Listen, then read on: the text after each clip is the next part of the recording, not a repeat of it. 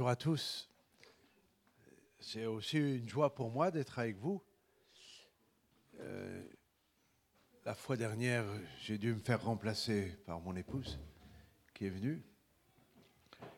Mais les choses euh, étant maintenant rétablies, donc me revoilà à nouveau.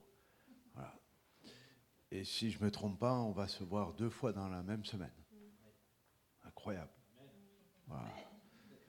Est-ce que vous serez là avec nous le 24 Quelques-uns seront là Super. Il y, a, maintenant pas mal d'années, nous avons fait le choix de nous réunir le 24 pour remettre au centre de cette fête de Noël euh, le Christ, la venue du Christ. Et euh, au début, c'était très timide parce que les gens n'étaient pas habitués à venir au culte avant de se retrouver en famille pour la fêter Noël. Mais la persévérance a fait que aujourd'hui, euh, une grosse partie de la communauté, lorsqu'elle est présente, vient. Et puis, euh, vu que nous sommes les seuls à faire ça sur Dijon, les autres frères et sœurs des autres communautés ont pris aussi l'habitude de venir euh, le 24 pour remettre Jésus au centre de cette fête que ce soit pas que commercial, ou que du business, ou que du manger et du boire, mais se rappeler vraiment que Jésus est venu dans ce monde et se, réjouir de tout ce qu'il tout ce qu'il nous a apporté par sa venue. Mais ce n'est pas le sujet de ce matin, puisque ça, on, on le verra ensemble samedi soir. Voilà. Il y a une pensée qui s'est imposée à moi lorsque je réfléchissais à ce matin qui n'a rien à voir avec Noël, mais qui me semble important de, traiter, c'est tout ce qui est attrait à l'imposition des mains. Dans nos églises pentecôtisantes à tendance charismatique, euh, il est bon de parler de cela. Et puis, il me semble que en quelque sorte, nous sommes un peu en perte de vitesse avec euh, l'imposition des mains. De quoi s'agit-il? Qu'est-ce que Jésus dit à ce sujet? Comment les disciples ont exercé l'imposition des mains? Et puis, qu'en est-il de l'Église aujourd'hui par rapport à, à cette pratique? Tout d'abord, l'imposition des mains n'est pas venue avec le ministère de Jésus. Quand nous parcourons l'Ancien Testament, nous voyons que cette pratique était courante, surtout au moment de la transmission de la bénédiction, par exemple d'un père sur un fils. Il y avait l'imposition des mains qui était là comme pour transmettre la bénédiction ou l'onction. Et cette pratique était courante depuis les patriarches.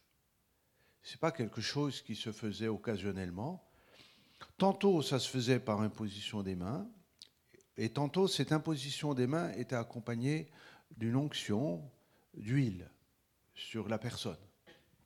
Quelques exemples comme ça. Rappelez-vous, tout ce qui tourne autour euh, des fils euh, d'Isaac, entre euh, Jacob et Ésaü. Ésaü était l'aîné, et il avait le droit à la bénédiction de son père au moment où son père sentait qu'il allait partir, qu'il allait mourir. Le patriarche devait imposer les mains à son fils en lui transmettant la bénédiction du ciel, la bénédiction de Dieu. puis, euh, si vous connaissez l'histoire, Ésaü était un bon vivant.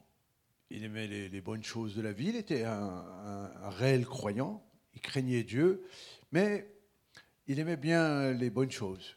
Et puis, euh, euh, le concernant, il a déjà bradé son droit d'aînesse à son frère pour pas grand-chose. Honnêtement, quand on y réfléchit aujourd'hui, c'est pour un plat de lentilles. Vous imaginez encore une bonne choucroute, je, comprendrais, mais un plat de lentilles, il n'y a pas.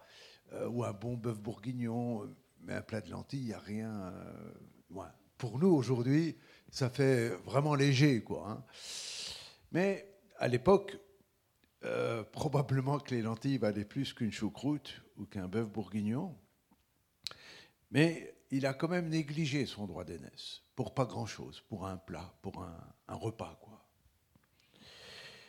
Et quand euh, sa, mère a vu ça, euh, quand Rebecca a vu ça, elle s'est dit, notre fils aîné ne sera pas à la hauteur de la bénédiction de Dieu. Donc, avec son autre fils, Jacob, ensemble, ils ont manigancé d'essayer d'usurper, de, voler en quelque sorte la bénédiction. On pourrait dire c'est très charnel, c'est pas bien, c'est euh, et la mère et le fils, Jacob, c'est quand même un complot contre, non seulement contre le frère, mais aussi contre le père. Et ils ont mis en scène tout un truc. Isaac, commençant à perdre la vue, s'est fait rouler par son fils Jacob, qui est venu en quelque sorte se, déguiser, de remplacer, tenter de remplacer son frère qui, lui, était parti à la chasse. Et c'est de cette manière que Jacob a reçu la bénédiction de son père à la place de son frère. On pourrait se dire c'est pas bien. Et c'est pas bien. Mais quand vous avez l'histoire globale de la vie de Jacob, on se dit que les moyens n'étaient pas bons, mais le fond était, je pense, pour moi, ça n'engage que moi, le fond était bon. Parce qu'il trouvera néanmoins l'approbation de Dieu alors que son frère restera quand même un homme craignant Dieu, mais pas très préoccupé par les choses spirituelles quand même, alors que Jacob l'était. Ok, je referme cette parenthèse, cette histoire, qui est une histoire passionnante. Si vous, si vous vous ennuyez pendant les fêtes, lisez l'histoire de, Jacob. C'est une histoire, pour moi, extraordinaire, la manière dont Dieu s'y prend avec cet homme, qui, euh, malgré des intentions pas toujours bien claires, a fini quand même, avec une rencontre avec Dieu, de rétablir tout cela. Puis Dieu va aussi s'occuper, avec la pédagogie de Dieu, de travailler le cœur de Jacob, qui deviendra un homme extraordinaire. Ok, je referme ça. Un autre cas aussi, par exemple, c'est le cas du roi David. Euh, qui a reçu l'onction de la part du prophète Samuel. Donc, euh, alors pareil, je, vous fais très court hein, parce que c'est pas le, je voudrais arriver à ce que Jésus dit sur le sujet, mais euh, simplement pour dire que cette pratique n'est pas une pratique étrangère à l'Ancien Testament, elle se pratiquait. Donc, quand Jésus a formé ses disciples, ses premiers disciples, tout d'abord euh, les douze, puis ensuite 70, puis ensuite beaucoup plus. Il leur a demandé, par exemple, lorsqu'il envoie les douze euh, annoncer l'évangile, il leur demande qu'en son nom, c'est-à-dire au nom de Jésus, des choses puissent se faire accompagnant l'annonce de l'évangile. Aller annoncer le royaume de Dieu, et puis euh, prier pour les malades, c'est-à-dire imposer les mains aux malades, guérissez les malades, euh, purifiez les lépreux, ressuscitez les morts. D'accord? Et si vous connaissez un peu les évangiles, lorsqu'ils sont allés, ils, ils, ont fait que d'exécuter ce que Jésus leur avait demandé. Ils sont allés, mandatés par Jésus, allant avec l'autorité de Jésus, et ils ont annoncé l'évangile, ils ont chassé des démons au nom de Jésus, ils ont imposé les mains, ils ont guéri des malades au nom de Jésus, ils ont purifié des lépreux au nom de Jésus, et probablement et sûrement, ils ont même ressuscité des morts au nom de Jésus. Et lorsqu'ils sont rentrés de leur mission, Jésus les attendait, et eux, ils étaient tout feu, tout flamme. Ils se sont dit, en gros, ça marche. Ce que tu nous as demandé de faire, on a pu le faire. Et ils étaient, euh, les douze, là, tout feu. on avait l'impression qu'ils avaient bouleversé le monde, c'est-à-dire leur monde. Et Jésus s'est réjoui avec eux tout en, en leur expliquant que la plus grande joie, c'était pas de faire ça, la plus grande joie, c'était d'appartenir euh, au Père et que leur nom soit inscrit dans le livre de vie. Mais néanmoins, ils avaient le sentiment d'une mission accomplie. La question que nous pouvons nous poser, c'est est-ce que c'était parce que c'était les douze, c'est-à-dire un cas isolé, dû à leur statut futur d'apôtre, ou est-ce que ça concernait les disciples, en tant que disciples? Ils n'ont pas reçu, et ça c'est important, parce que des fois il y a une confusion à ce sujet, ils n'ont pas reçu une onction spéciale pour ça. D'ailleurs, la Pentecôte viendra que quelques années après. D'accord? Parce que parfois des gens disent, oui, mais il faut être rempli du Saint-Esprit, il faut être rempli du Saint-Esprit, il faut être rempli du Saint-Esprit. Non, il n'y a pas besoin d'être rempli du Saint-Esprit pour faire ces choses. Ils l'ont fait dans la foi de ce que Jésus leur a demandé de faire. C'est-à-dire que ces choses ont été rendues possibles simplement parce qu'ils ont cru ce que Jésus leur demandait de faire. Ils, avaient bien compris que ce n'était pas en leur nom qu'ils allaient pouvoir guérir même une mouche. Ce n'était pas en leur nom. Ils étaient incapables. C'est dans la foi, dans le nom de Jésus, que ces miracles ont eu lieu. C'est important de retenir ça. Parce que des fois, les gens, ils disent, par exemple, ils disent, oh mais je ne parle pas en langue, donc je ne peux pas guérir quelqu'un. Ça n'a rien à voir. Ce n'est pas le même sujet. Il ne faut pas lier les choses. Euh, quand les disciples ont fait ça, ils l'ont fait euh, je vous dis, quelques années avant la Pentecôte. si le temps nous permet, on pourra parler à quoi a servi la Pentecôte. Ok, mais on va rester sur l'imposition des mains, d'accord? Donc, euh, ils ont été tout feu, tout flamme, parce qu'ils ont compris et ils ont vécu, ils ont réalisé qu'à travers le nom de Jésus, des choses se passaient. Un peu plus tard, Jésus envoie plus 12, mais 70. Peut-être je pourrais rajouter une chose sur les 12 qui, me, traverse l'esprit. Ce n'est pas, et là, tendez l'oreille, ce n'est pas dans le niveau de sanctification fait que des miracles ont lieu. Vous pouvez vous dire, mais moi j'ai encore des problèmes dans la vie en tant que disciple, euh, je n'ai pas encore achever ma sanctification, j'ai encore quelque chose à régler. Ça n'a rien à voir non plus. Parce que Judas a fait exactement la même chose que les autres. Et pourtant, Judas, on sait ce qu'il va devenir et on sait ce qu'il était. C'est un voleur.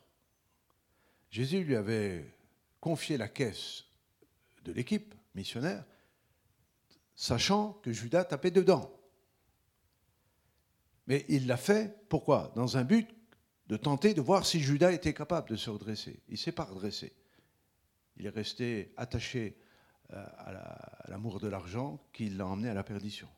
Puisque c'est avec de l'argent qu'il vendra le Seigneur plus tard.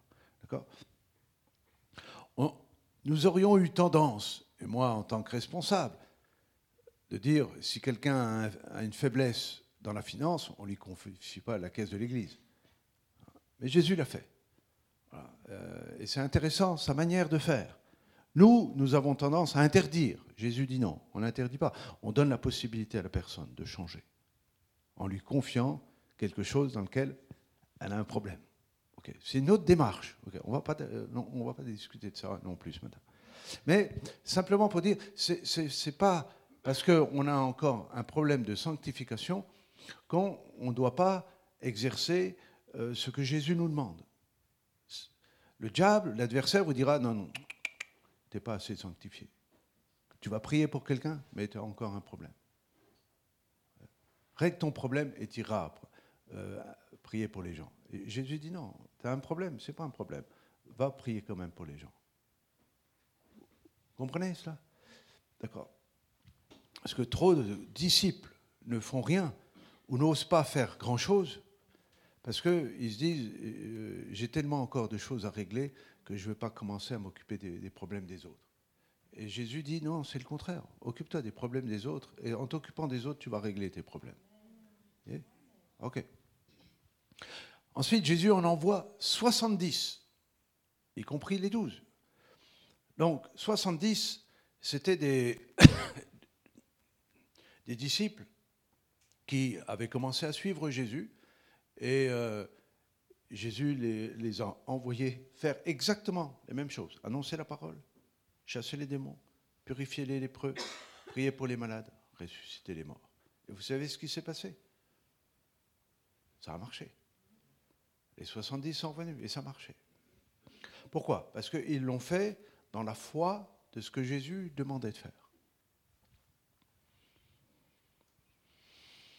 Après le recul, on pourrait se dire, mais est-ce que c'était bien judicieux de la part de Jésus? Parce que les 70, vous connaissez l'histoire, quand ils sont revenus, ils étaient en eux aussi tout feu, tout flamme. Il y a de quoi? Vous priez pour quelqu'un, il est guéri. Vous priez pour quelqu'un, la personne est libérée du démon. Vous priez pour quelqu'un qui est mort, il ressuscite. Ça procure de la joie. Et de se dire, waouh, ça c'est vraiment la manifestation de Dieu. C'est incroyable. Quand ils sont venus, Jésus a dit, ok, réjouissez-vous, mais on va monter un peu le niveau d'exigence du royaume de Dieu. C'est-à-dire que l'enseignement de Jésus a, changé, a augmenté avec les 70. Vous connaissez la suite? Les 70 ont dit, oh, ça, ça nous engage un peu trop dans notre vie. Et ils ont fait le choix d'abandonner Jésus.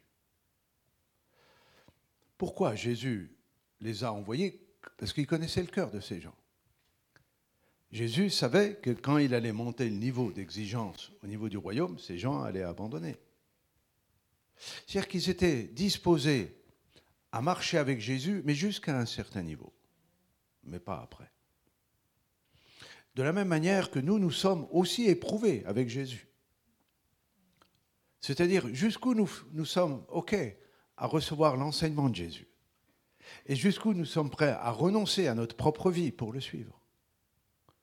Mais cela n'empêche pas que Jésus les, les, a utilisés. Ça veut dire quoi? Ça veut dire que Jésus est disposé à nous utiliser tous. Et, même si parmi nous, certains persévéreront jusqu'au bout, alors que d'autres peut-être abandonneront en chemin, il n'y a pas de distinction. Jésus veut nous envoyer tous. Les 70 ont été envoyés. Jésus n'a pas fait un tri disant, bon, là les 10, je vous connais, restez plutôt tranquilles. Vous, les 60, allez-y. Euh, non, Jésus a dit, allez-y. Et tous ont fait les mêmes choses. Et tous ont eu le même résultat dans la foi qu'au nom de Jésus, des choses pouvaient se produire. Ça veut dire quoi? Ça veut dire que Jésus veut nous utiliser pour le bien des autres, pour le bien de notre prochain. Nous-mêmes avons été ou nous sommes encore au bénéfice de l'imposition des mains de certaines personnes, de frères et sœurs.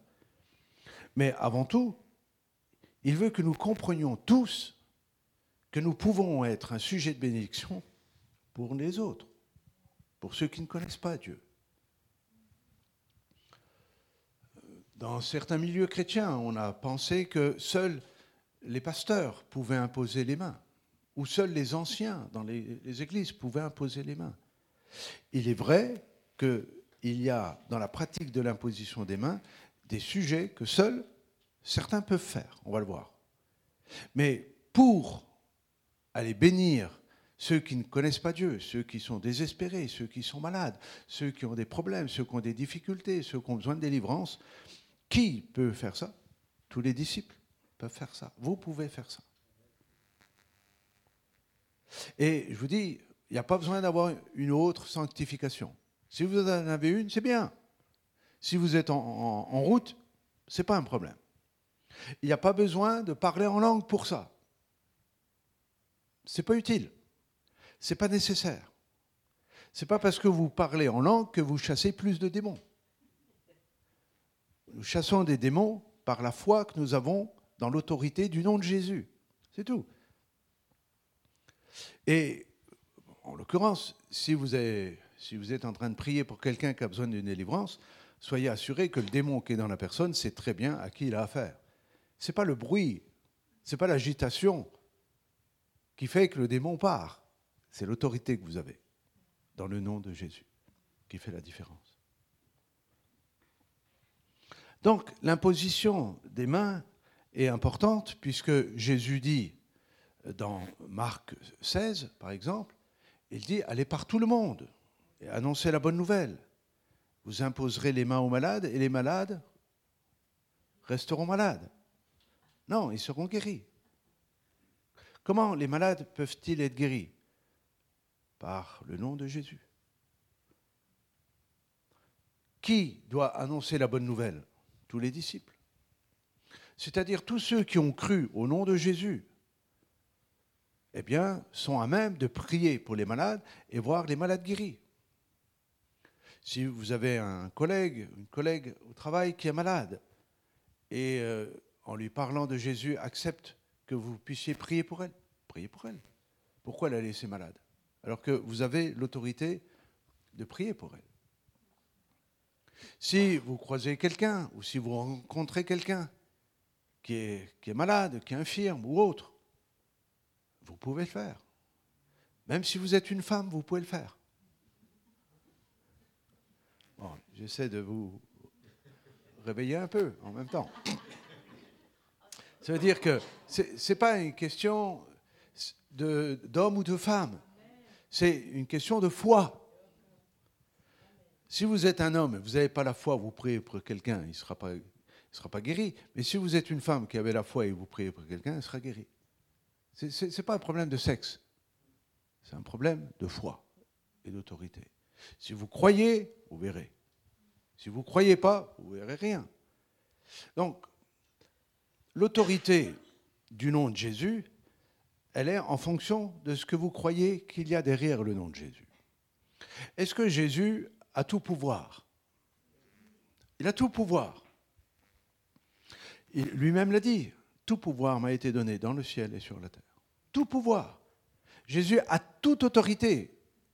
L'apôtre Paul, dans Colossiens, dit qu'il est même l'auteur de la création. C'est-à-dire que Jésus, avant qu'il soit arrivé sur terre, était. C'est ce qu'il euh, dira euh, aux religieux. Il dit avant qu'Abraham fût, je suis. J'étais déjà là. Et eux, ils ont, compris qu'il essayait de leur dire qu'il était avant Abraham, c'est-à-dire qu'il était Dieu. C'est là qu'ils ont voulu le lapider, le tuer. Parce qu'il dit, comment toi, qui es homme, on sait d'où tu viens et tu dis que tu es Dieu, c'est impossible, tu, tu blasphèmes. Ils n'avaient pas compris le sens. Ok. Donc, si Jésus est au-dessus de toute chose, c'est ce que nous avons chanté tout à l'heure, si nous croyons que son nom est au-dessus de toute chose, et que nous allons en son nom, c'est pas vous qui allez guérir. C'est le nom de Jésus qui guérit. C'est l'autorité de Jésus qui produit le miracle. Si vous pensez que vous, vous pouvez guérir quelqu'un, vous vous trompez. Vous pouvez guérir quelqu'un, non pas en votre nom, mais en son nom. Et la personne être soulagée, guérie, restaurée, consolée, etc. C'est-à-dire que ce que Jésus a voulu faire, c'est que, au lieu que lui-même soit obligé de courir comme il le faisait de ville en village, il a multiplié son action avec 70 autres. Ça veut dire que ce qu'il aurait pu faire là où les autres étaient, ça a été fait par lui, à travers un disciple. Bien souvent, nous avons l'attitude de prier, prier, Seigneur, bénis-le, Seigneur, bénis-le, Seigneur, bénis-le, Seigneur, bénis-le. Mais toi, bénis-le au nom du Seigneur. Des fois, on se trompe. C'est-à-dire qu'on demande à Dieu ce que lui-même nous demande. Qui, pensez-vous aura le dernier mot? C'est lui. C'est pas nous. Donc, vous pouvez voir une personne et dire au Seigneur, aie pitié de cette personne. Mais vous pouvez aller voir cette personne et prier pour cette personne et lui transmettre, lui communiquer la grâce de Dieu, la bénédiction de Dieu, la guérison de Dieu dont il a besoin. Et vous pouvez le faire. Je dis, vous ce n'est pas parce que vous êtes plus spirituel que d'autres. Vous le faites simplement parce que cette personne a besoin d'être secourue et que vous êtes un disciple de Jésus qu'il envoie pour bénir cette personne. En faisant cela, qu'est-ce que vous faites? Vous faites avancer le royaume de Dieu. Vous faites manifester la gloire de Dieu. Et puis, Dieu se révèle à cette personne pour qui vous avez prié, parce que lorsqu'on trouve la guérison, le soulagement, la délivrance, la personne ne peut que glorifier Dieu. Si nous aimons notre prochain, nous ne pouvons pas laisser notre prochain comme ça. Si nous l'aimons, nous sommes envoyés de la part du Seigneur pour bénir cette personne. Comment Avec l'imposition des mains. Qu'est-ce qui se passe dans l'imposition des mains C'est toujours mieux l'imposition des mains que l'imposition des pieds. N'est-ce pas Mais ça s'explique. Parce que les mains sont ce que nous avons de Dieu pour apporter notre adoration, pour apporter notre offrande, pour apporter notre reconnaissance, pour apporter notre amour. C'est-à-dire, tout se passe à travers les mains. Et même dans notre vie courante, les mains sont très importantes. Euh, elles manifestent peut-être le sentiment que je peux avoir avec quelqu'un, en lui prenant la main, en lui serrant la main. Lorsque nous saluons quelqu'un, la main est importante. Et la manière dont nous saluons la personne est aussi importante. Quand vous saluez quelqu'un et puis que vous sentez que la main, c'est comme, un, euh, comment dire, comme du coton, vous avez le sentiment que la personne ne vous considère pas. Mais si vous serrez la main, et puis que vraiment vous serrez la main, dire là, il y a quelque chose qui, se passe. Il y a quelque chose de bon qui se passe. Dieu utilise, Jésus a utilisé ses mains pour transmettre la bénédiction et transmettre la, guérison. Pourquoi? Parce que lui-même étant connecté au Père, lui-même étant en relation avec le Père, faisait descendre cette grâce par la main. C'est par la main que ça se passe. Par exemple, dans le monde occulte, les médiums ont compris ça, les guérisseurs ont compris ça depuis longtemps. C'est-à-dire qu'ils utilisent également leurs mains pour transmettre quelque chose. D'accord? Donc, mais c'est de la copie de ce que Dieu a institué. Mais le diable est un singe dans le sens où il copie et il veut faire les mêmes choses. Mais ça marche. Et quand vous voyez le nombre de, guérisseurs qu'il y a, de, de, médiums, de, gens qui, à travers les mains, euh, cherchent les esprits ou veulent être en contact avec le monde spirituel, c'est considérable. certains disent qu'il y a plus de guérisseurs à Paris que de médecins par exemple, pour, vous dire que eux, ils croient qu'il se passe quelque chose lorsqu'ils utilisent leurs mains. Mais on est dans le domaine occulte, euh, dans le domaine des ténèbres. Et c'est dommage que l'Église n'utilise pas ce que Jésus a institué, ce que Dieu a institué pour transmettre la bénédiction. Même si vos mains, quelle que soit la grandeur de vos mains, quelle que soit la forme de vos mains, ce n'est pas ça le problème. C'est la foi que vous avez dans cette pratique, qui est une pratique du ciel. Je prie pour quelqu'un et je m'attends à ce que la bénédiction, la grâce de Dieu, dans la foi que j'ai dans le nom de Jésus, passe par ce canal qui est mes mains pour bénir, relever, soulager la personne. Cette pratique, Jésus nous l'a demandé, Marc 16, on, l'a lu, et les disciples l'ont exercé. Vous prenez le livre des actes, parcourez-le, et vous allez voir que finalement cette pratique chez les disciples était une pratique courante pour faire avancer le royaume de Dieu. Quand l'évangéliste Philippe arrive dans la ville de Samarie, la ville s'est convertie suite à quoi? À cette pratique. Les gens étaient guéris, les gens étaient libérés, les gens étaient transformés. Et quand il a vu la ville se convertir sur une démonstration de la puissance de Dieu, un seul homme qui s'appelle Philippe a amené une ville au Seigneur par cette pratique. Parce que quand les gens ont vu la démonstration de la puissance de Dieu, ils se sont convertis. il a dû faire appel ensuite à Jean et à Pierre qui sont venus de Jérusalem pour euh, institué l'Église, pour rassembler ces gens en Église. Mais nous voyons ça, cette pratique, euh, tout le long du Nouveau Testament. Pourquoi? Parce que c'est quelque chose que Dieu veut, c'est quelque chose que Dieu aime. Parce que tant qu'il y aura des malades ici-bas, l'Église aura le devoir de prier pour ces gens, pour transmettre l'amour de Dieu manifesté dans le nom de Jésus. Amen. Ok. Alors qu'est-ce qui nous empêche de le faire? La seule chose qui peut nous empêcher, c'est notre manque de foi. Parce que c'est pas compliqué de, prier pour quelqu'un. C'est pas, c'est pas une pratique difficile. Il suffit simplement de prier pour la personne. Vous voyez, c'est pas compliqué de faire ça. C'est pas une question de timidité. Quand quelqu'un, imaginez que vous, vous arrivez sur un accident de la route, vous arrivez avec votre voiture, il vient d'avoir un accident, vous avez la possibilité de sauver quelqu'un. Vous n'allez pas dire non, je suis trop timide, j'ose pas, je ne vais pas le faire. Je préfère la laisser mourir. Personne ne ferait ça. Je ne sais pas si ça marche encore. Si Ça marche? Ok. Euh, personne ne ferait ça. Ce n'est plus une question de timidité, c'est une question de survie. Et quand nous aimons les gens et que nous les rencontrons dans leurs difficultés, dans leurs problèmes, dans leurs maladies, laissons notre timidité de côté et puis osons dire, euh, on ne se connaît pas trop, mais euh, j'aimerais simplement prier pour vous. Est-ce que vous m'accordez de prier pour vous? C'est très rare, excessivement rare, qu'une personne dise non, je ne veux pas qu'on prie pour moi. Ça peut arriver, mais c'est très rare.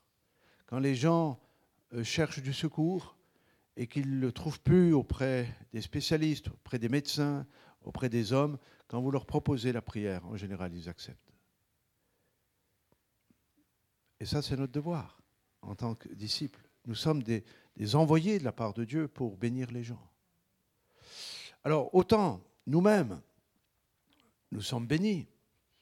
Il y a deux textes dans l'Écriture avec lesquels je vais, je vais terminer concernant l'Église. Ça, c'est notre devoir. En tant que disciples, allons bénir les gens. D'accord? Mais en tant que, en disciples, il y, a, il y a à deux endroits dans l'Écriture. Premièrement, l'épître de Jacques. Parce que nous pouvons être disciples et être touchés par la maladie. J'en ai fait une démonstration euh, les, semaines, les semaines passées. Qu'est-ce que nous avons besoin? La Bible dit, si quelqu'un est malade parmi vous, donc c'est possible qu'un chrétien soit malade. D'accord? Qu'est-ce qu'il doit faire? Est-ce qu'il doit se rebeller contre Dieu? Dire que c'est un scandale, Comment moi j'ai prié pour les gens, ont été guéris, et maintenant je suis malade, et qu'est-ce que Dieu fait? Vous voyez, il ne faut, pas rentrer dans cette démarche. non. Je me souviens d'un homme de Dieu, John Wimber, qui a, a, prié pour les malades toute sa vie, il a prié pour les gens. Des milliers de gens ont été bénis par l'imposition des mains de John, parce qu'il avait vraiment foi que tout était possible avec Dieu et des gens ont été relevés, guéris, etc. Et puis John a fini sur un fauteuil roulant lui-même. Il aurait pu se rebeller, se dire, mais attends Seigneur, tu m'as utilisé pour guérir des milliers de gens et maintenant je suis sur un fauteuil. Vous savez ce qu'il a fait? Il a poursuivi son ministère sur le fauteuil. Lui était sur le fauteuil, les gens malades passaient, il priait, il imposait les mains, les gens étaient guéris. Et lui restait malade. Paul va décrire quelque chose à peu près semblable le concernant. On n'a pas trop de détails, mais on sait qu'il y avait un problème dans sa chair, une écharde. C'était quoi? Peut-être une maladie, peut-être. C'était pas forcément une écharde euh, euh, naturelle, peut-être, j'en doute, mais il, avait un problème dans son corps. C'est pas pour autant qu'il a arrêté le ministère. Et Paul a, lui aussi a vu des, des, centaines, des milliers de gens guéris, délivrés par l'imposition des mains. Donc, quand nous sommes malades, nous devons demander à ce que les anciens prient pour nous. C'est ce que l'apôtre Jacques dit. Et Jacques, c'est intéressant ce qu'il met, parce qu'il associe qu'il est possible que la maladie du chrétien soit associée un manque de sanctification. Il dit, s'il a commis un péché, qu'il le confesse. C'est vrai que dans nos milieux, la confession n'a pas beaucoup de place, et c'est dommage. Parce que bien souvent, si on avait un espace où on pouvait s'adresser à des, personnes de confiance, dire j'ai un truc, euh, il y a une zone d'ombre dans ma vie, il y a un angle mort, il y a quelque chose de caché, j'aimerais en parler, je ne peux plus rester avec ça. Mais quand on parle de confession dans nos milieux, les gens disent oh, mais on n'est pas. Ils parlent des autres. Mais c'est dommage. On devrait créer des espaces, mais de confiance. Parce qu'il faut qu'il y ait de la confiance. Il n'y a pas de confession s'il n'y a pas de, confiance. Donc il faut vraiment qu'il y ait la confiance pour dire voilà, j'aimerais compris pour ça. Et souvent, je ne veux pas dire tout le temps, mais souvent, certains péchés cachés produisent la maladie. C'est ça le problème. Et c'est pour ça que Jacques dit, si quelqu'un est malade, qu'il aille voir les anciens, qu'il confesse, et puis la prière du juste sera efficace. Et le malade sera guéri. Donc, euh, là aussi, nous avons besoin d'avancer et de se dire, euh, la volonté de Dieu, c'est que nous soyons en bonne santé. Mais la souffrance dans notre corps a aussi sa place. Et j'ai découvert ça. À l'école biblique, depuis des années, j'enseigne la première épître de Pierre sur les souffrances. Armez-vous de la pensée de souffrir. Euh, d'une manière générale. Mais j'ai découvert, à travers les semaines qui euh, se sont écoulées, que la souffrance dans notre corps contribue néanmoins à notre piété. Et ça, c'est une réalité. Je le savais sur le plan euh, doctrinal, sur le plan, euh, j'allais dire, euh, théorique, mais je ne l'avais pas vécu sur le plan personnel, au niveau de mon corps. Et comme je disais à, la famille, quand je suis passé par des moments les, les plus difficiles, où la souffrance était... Je ne pouvais pas expliquer, parce que je n'avais jamais souffert dans mon corps à 60 ans, j'ai eu un parcours de bonne santé. J'ai pas eu, j'ai pas connu les hôpitaux, j'ai rien connu de tout ça, et j'ai jamais souffert dans mon corps. Et là, j'ai découvert la souffrance dans mon corps. C'était, c'était horrible. C'était indescriptible. Et puis, je disais à la famille, aux enfants, je leur dis, mais j'ai crié à Dieu dans ma souffrance. Et Dieu ne m'a pas répondu. Et c'était pour moi très déstabilisant, parce qu'avec 40 ans de vie chrétienne, c'était la première fois où Dieu ne me répondait pas. Ça me faisait étrange, parce que Dieu a toujours répondu à mes prières. Je ne suis pas un enfant gâté, euh, loin de là. Mais pour moi, si je prie selon la volonté de Dieu, il m'exauce. Et pour moi, ça n'a jamais bougé. C'est la raison pour laquelle ma, préoccupation, c'était dans, la volonté de Dieu. Mais quand on est dans la volonté de Dieu, tout ce qu'on lui demande, il nous, il nous le donne. Et pour moi, ça a été dur. Parce que je criais, Seigneur, délivre-moi. Seigneur, pose ta main. Je sais que tu peux le faire en un instant. Mais il ne l'a pas fait. Et euh, après, j'ai compris pourquoi. Sur le moment, je n'ai pas compris. Et j'ai partagé ça avec la famille. J'ai dit, mais Dieu ne m'a pas répondu. Mais après, j'ai compris que Dieu avait quelque chose de bien plus grand qu'un peu de souffrance qui passait dans mon corps. C'était d'augmenter ma piété, ma relation avec lui, ma vie avec lui. Et ça, ça a changé beaucoup de choses depuis, beaucoup de choses. Donc, il m'a répondu, mais pas comme je le voulais. il, a répondu, mais pas selon ce que j'attendais. et aujourd'hui, je bénis Dieu plus qu'avant. Parce que je me dis, mais J'aurais pu passer à côté de cette souffrance, parce qu'il lui fallait un instant, une seconde, pour m'enlever toute la souffrance. même dans l'absolu, il aurait pu même éviter la maladie. Il a toute autorité. Il fait, il fait ce qu'il veut avec un corps qu'il a créé. Donc, mais il a permis les choses. Mais cette permission avait un but bien plus grand que la souffrance. C'était d'être plus près de lui. Et ça, ça n'a pas de prix. OK. Ça, c'est la première chose. La deuxième chose, dans l'imposition des mains, c'est Paul qui s'adresse à Timothée en lui disant N'impose pas les mains avec précipitation. Qu'est-ce que ça veut dire? Ce n'est pas l'imposition des mains pour bénir ou guérir une personne. Il ne parle pas de cette imposition. Il parle de l'imposition des mains au niveau de la transmission de l'autorité et de l'onction dans le service. Lorsque ce même apôtre Paul, lorsqu'il a dû quitter Antioche, sur une révélation à l'œuvre à laquelle il était appelé, lui et Barnabas. Vous vous souvenez de Acte 13. Qu'est-ce qui s'est fait? Quand l'église d'Antioche, les responsables ont été OK sur l'envoi de Paul et Barnabas, il nous a dit, ils ont, ils ont continué à prier, à jeûner, et ils leur imposèrent les mains et les laissèrent partir. Ce n'était pas parce qu'ils étaient malades, c'est parce qu'ils avaient besoin d'une autorité spirituelle en fonction de l'œuvre à laquelle le Seigneur les appelait dans le service. D'accord? Il s'agit là, dans Timothée, de la même imposition des mains qu'on donne à quelqu'un pour le libérer dans le ministère. D'accord? Et cette imposition des mains est très importante. Là, nous, dans les mois qui, vont, euh, qui arrivent, nous allons, avec quelques autres ministères, dans différentes églises du réseau, pour imposer les mains aux serviteurs qui sont sur place c'est-à-dire aux ministères qui sont sur place, pour les libérer dans leur service, les libérer dans l'onction dont ils ont besoin pour exercer le ministère. Mais ça, c'est une, une, imposition des mains qui est similaire ou semblable à celle dont on parlait tout à l'heure de Jacob, qu'il a reçue de son père pour partir avec la bénédiction de Dieu. Et cette imposition des mains, c'est la raison pour laquelle Paul dit n'impose pas les mains avec précipitation, c'est-à-dire ne va pas trop vite, pourquoi? Parce que quand vous l'attribuez, quand vous la donnez, quand vous la libérez, vous ne pouvez plus la reprendre. C'est pour ça qu'il faut être prudent. Je ne dis pas qu'il faut l'être trop, mais il faut être dans le bon timing de Dieu. OK.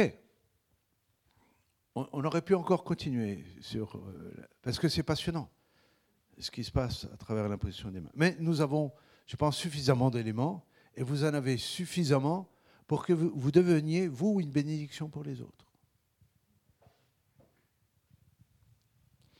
Vous savez, dans l'évangélisation, toutes les occasions sont bonnes. Et là, c'est Noël. Soyez une bénédiction pour les autres. Rappelez aux gens ce qu'est vraiment Noël. Et bénissez-les. Et vous allez voir que sur votre foi, qui est là, il n'y a pas besoin de se forcer pour avoir la foi. Les gens pensent que la foi, c'est quelque chose que vous mettez le pied sur la descente de l'île le matin, puis vous avez la foi, vous rencontrez la foi comme ça. Non, ça ne marche pas comme ça. Ou d'autres pensent que la foi, c'est comme un petit nuage qui, qui, qui, va passer autour de vous, et puis paf, vous allez recevoir à travers ce nuage la foi, et vous allez avoir la foi. Ce n'est pas ça la foi. La foi, c'est la confiance que vous allez attribuer, que vous allez mettre dans ce que Jésus vous demande. Ça, c'est la foi. Ne vous posez pas la question comment ça va se passer, comment ça va se produire, et, est-ce qu'il faut bien respirer avant d'imposer les mains? Y a des, des choses comme ça. Perdez pas de temps là-dedans. Allez simplement au nom du Seigneur et bénissez les gens. Qu'ils soient guéris au nom de Jésus, qu'ils soient bénis au nom de Jésus, qu'ils soient relevés au nom de Jésus, etc. Et c'est ça qui va transformer la vie de ces personnes. Et puis vous, vous allez réaliser que finalement, c'est uniquement par votre... C'est pas vous. pas vous. Je vous dis, nous-mêmes, on est incapable même de ressusciter une mouche. On ne peut pas faire ça. Essayez de vous, vous, exercer. Vous allez voir, ça ne marche pas.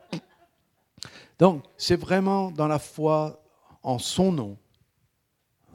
Quand Pierre et Jean sont à la porte du temple, c'est au nom de Jésus qu'ils disent à ce paralytique de se lever et il s'est levé. C'est au nom de Jésus, c'est rien d'autre. Amen Ok, je vous propose qu'on prie.